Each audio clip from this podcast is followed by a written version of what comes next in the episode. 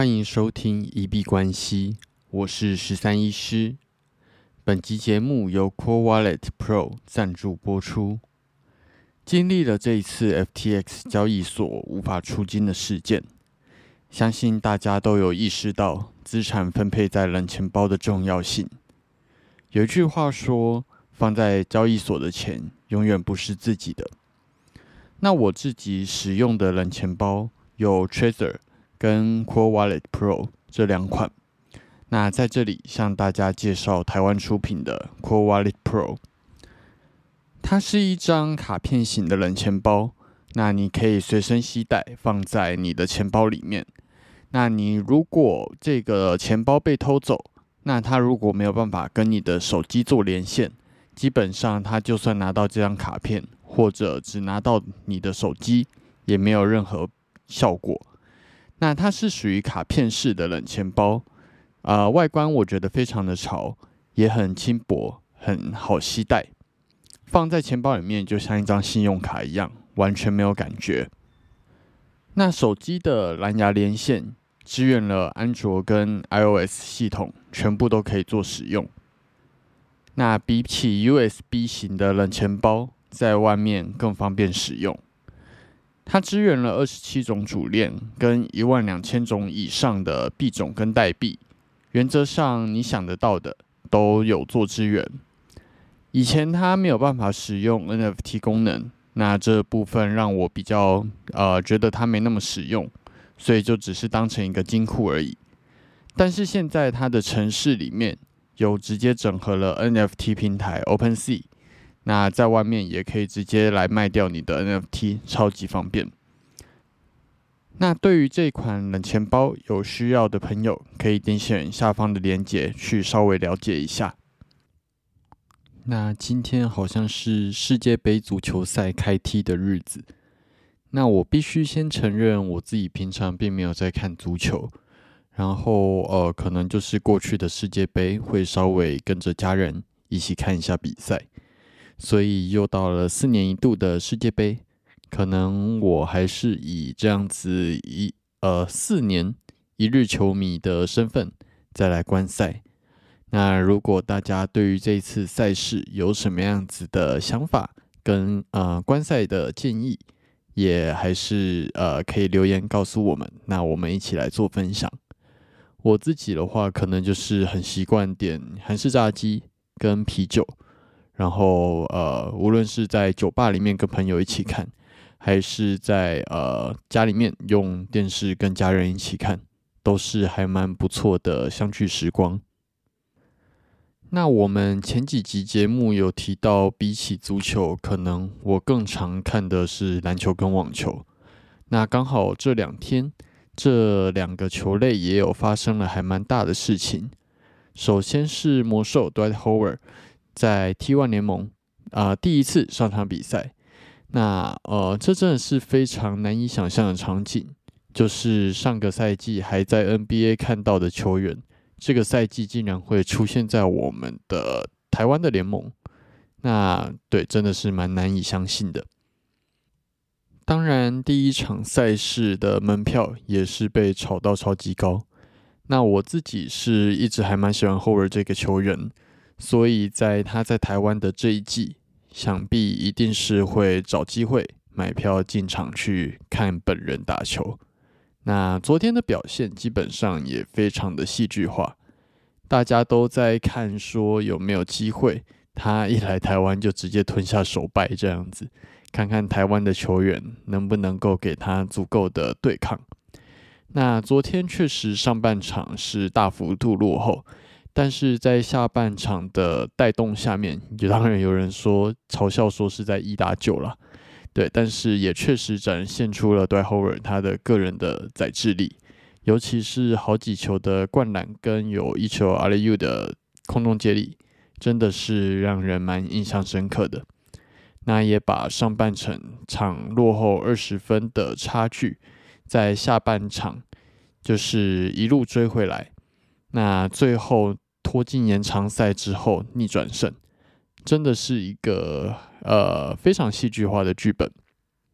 那最后 d w i Howard 是代表台湾云豹拿下了三十八分、二十五篮板、九助攻的一个非常恶心的数据。那最后以一百二十比一百一十五逆转打败了中信特工，真的是非常精彩的一场比赛哦。对，还有四颗火锅。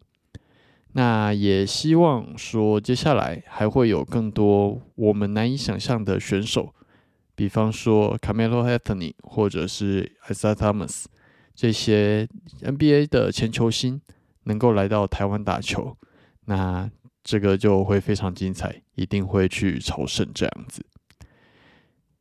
那网球的部分的话，今天刚好也在打年终赛的决赛，那是由 Djokovic 对上 r u d 那最后 j o v i c 赢得了第六次的年度球王。那这个是呃呃，也不是不是年度球王，是年终赛的冠军。那这个也是追平了 Roger Federer 的六次的记录。那就像 Federer 说过，其实记录就是被拿来追平跟超越的。那也恭喜 j o v i c 拿下了呃，就是创历史性追平历史的第六胜。今天很开心被 Ryan 老大邀请，啊，来到了 Form Dog 的直播。那今天主要是针对 FTX 事件，以一个医师的角度去提供一些呃心理上面的建议。那我们这几天可以陆陆续续再来跟大家分享一下我对于这件事情的一些看法。那主要今天有稍微聊到悲伤五阶段的部分。那我觉得这个议题也可以在就是 Pockets 这里来跟大家做一个小科普。那这个悲伤五阶段是由 c u r e Rose 提出来的。那呃，最主要五个阶段，第一个是否认跟隔离 （denial） 跟 isolation。那第二阶段是愤怒 （anger）。第三阶段是讨价还价 （bargain）。第四阶段是沮丧 （depression），然后第五阶段是接受 （acceptance）。那在遇到像这样子让人痛心的事件，无论是亲人离世、男女朋友分手、自己失业或者是呃破产，那或者是投资失利，其实大概都能够南瓜到这个悲伤五阶段的一个概念里面。那这五个阶段，它并不是一定按照一二三四五这样子的次序去做发展，它是有可能是跳着去做发展的。那我们的期望原则上就是希望让个案能够从否认、愤怒、讨价还价或者沮丧这样子的比较负面的状态里面，那把它转移到接受跟释怀的这个阶段。那能够使用的方法其实就非常多。如果是比较以认知行为疗法的为主流的医师来讲的话，可能就比较会以心理的疗法去做一个主要的铺陈。那如果是药物治疗的话，可能就会合并一些抗忧郁剂或者是呃抗焦虑药物的一些使用。那这个是今天在直播的时候有稍微聊到的。大家如果最近的心理上面有什么觉得比较创伤的事情，也可以套用到这个架构。那期待大家都能够早日，无论是在 FTX 事件受伤，或者是在其他的状况，都能够早日走到接受跟释怀的这一个阶段。那我们来看一下币圈今天的状况，今天也是算是出了还蛮大的事情。啊，首先还是要跟大家报告的是，FTX 的骇客正在抛售他的以太币，导致以太币的币价在下午四点的时候大幅的下跌，从一千两百二的位置一路跌到了最低，大概在一千一百五。那根据统计，他直接抛售了一千五五百万美金的以太币。而且目前有一千两百万美金的以太币也已经准备好，然后已经上链了。那呃，这个是一个还蛮大影响币价的呃事件。那目前他就算把这些都抛售完之后，在他的钱包里面还有二点七亿美金的以太币。那这样子的抛售行为，基本上就是有一点在洗钱。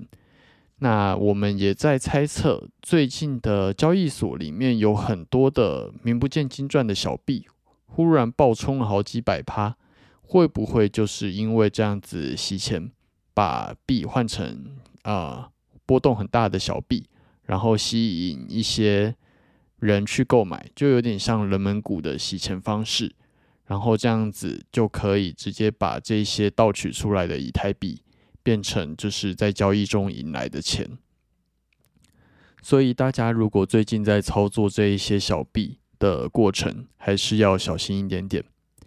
那以整个币圈来说，比特币跟以太币，因为还有这样子二点七亿美金的抛售，所以可能近期也会有波动，甚至比较大的下跌。那这个是今天币圈比较重大的事情。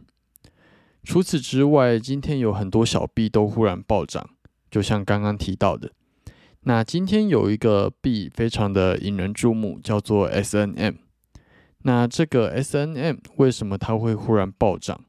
一部分有可能是我们刚刚的洗钱猜测，那另一部分有一些人推估是一个加州的科技公司 Sony Technology 啊，计划在接下来几周。推出呃拥有特殊坚固外壳的五 G 智慧手机，那有可能是因为这个公司的股票代码跟 S N M 名字是一样的，造成有一些人可能买错，然后买到 S M M。那我是觉得这个消息是有点扯，但是在币圈过去也有发生过，所以也不无可能。但是根据了解，呃，那间公司跟 S N M。并没有任何的实际合作跟实体关系，所以如果要做这样子消息面的超级大波动，今天涨了三千多趴吧，大家呃还是要注意一下那个该离场的时机。那我们来看一下比特币，在录音当下收在一万六千五百一十一，今天的涨跌幅是负一点零九 percent。那最高点在一万六千七百四十三，最低点在一万六千四百五十。今天我们会稍微跟大家做一下本周的呃比特币分析。所以以呃周 K 来讲的话，上个礼拜出现了一个非常大根的跌幅，那这个礼拜基本上以周 K 来看，并没有持续的破新低，而是在低点。做一个小小的拉升，那目前仍然均线都往下发散，所以目前可能就是一个啊空头趋势中下跌的一个稍微休息回踩。当然，接下来继续往上回踩的几率是有，但是整体来说还是走一个空头的趋势。那这个礼拜如果切到日 K 来看的话，基本上全部都是在做一个收敛盘整的一个状况。直到今天的一个抛售，让前几天几乎连续收了三根十字线的一个平手的局面，终于被打破。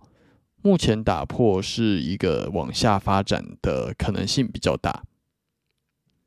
那切到小时 K 来看今天的走势，原则上今天一路在六点之前做一个拉抬，那之后做一个平盘之后，在下午四点因为抛售的缘故。就连续出现了好几根非常大根，而且带量的黑 K，那一路往下，一路向西。所以以这样子的趋势来看的话，周 K、日 K 跟小时 K 目前都是往下在做一个发展。然后我们接着来看一下以太币，以太币在录音当下收在一千一百七十三。今天的涨跌幅是负三点六 percent，最高点来到了一千两百二十六，那最低点被砸到了一千一百五十一。那今天的跌幅基本上是比比特币再更剧烈的，那其实也不意外，毕竟砸掉的是以太币。我们如果以周 K 的角度来看的话，目前仍然是一个均线向下发散的空头趋势，并且形成了明显的 lower high，然后这个礼拜也突破了一个 lower low，一直出现更低的高点跟更低的低点。比特币稍微还有往上回踩，那以太币还是直接出现了一个小小的黑 K，继续往下发展。目前猜测还是往下的可能性比较大。那我们切换到日 K 来看，目前也是呈现一个持续向下发展的日 K。那在今天又吃了一根黑 K，比较大根带量的黑 K 棒之后，突破了之前的低点，继续挑战之前啊一千一百的这个位置。切换到小时 K。在六点之前，基本上表现的比比特币在更弱势，上涨的力道比比特币在更弱。那虽然也大概在六点的时候有一个急速拉抬，但是重新展开了一个盘整区间之后，在四点这个时间点就一路从一千两百二被砸到一千五一百五这个位置，那一共是有呃七十点的跌幅。那基本上目前的这几个盘势都是在走一个事件交易的路线，所以比较难去做一个分析，只能说还有二点七亿等着要砸下来。呃，其实这样子的状况不是很好操作。那如果你是走事件交易的，可以在这个部分去考虑做一点布局。最后，我们稍微关注一下 FTT，在收盘的当下。收在一点四，那今天最高点在一点六六，最低点在一点三五。那今天并没有再特别跌太多，只跌了零点零七 percent。Solana 的部分，录音当下收在十二点六五，最高点在十三点五八，那最低点在十二点四五，今天跌掉了一点三四 percent。那最后提醒一下啊，TradingView 从明天开始就是看盘软体有开始色黑色星期五的大特价活动。那这个基本上是一年里面购买它最便宜的时段。有在使用 TradingView 并且有在付费的朋友，记得注意一下这个消息。最后，我们进入 Q&A 的部分。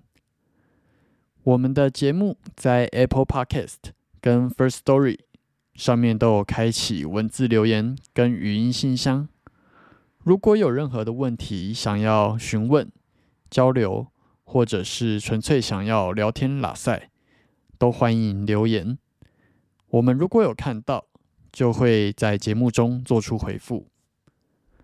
那如果有厂商希望进行业务合作，都欢迎来信 Crypto Doctor 十三一小老鼠。gmail.com，cryptodoctor 十三一小老鼠 gmail.com。好，那我们这集节目就先到这边。最后提醒：以上节目内容都只属于个人市场观察分享，绝非投资建议。我只为自己的钱包负责。加密货币属于高风险交易。请谨慎小心。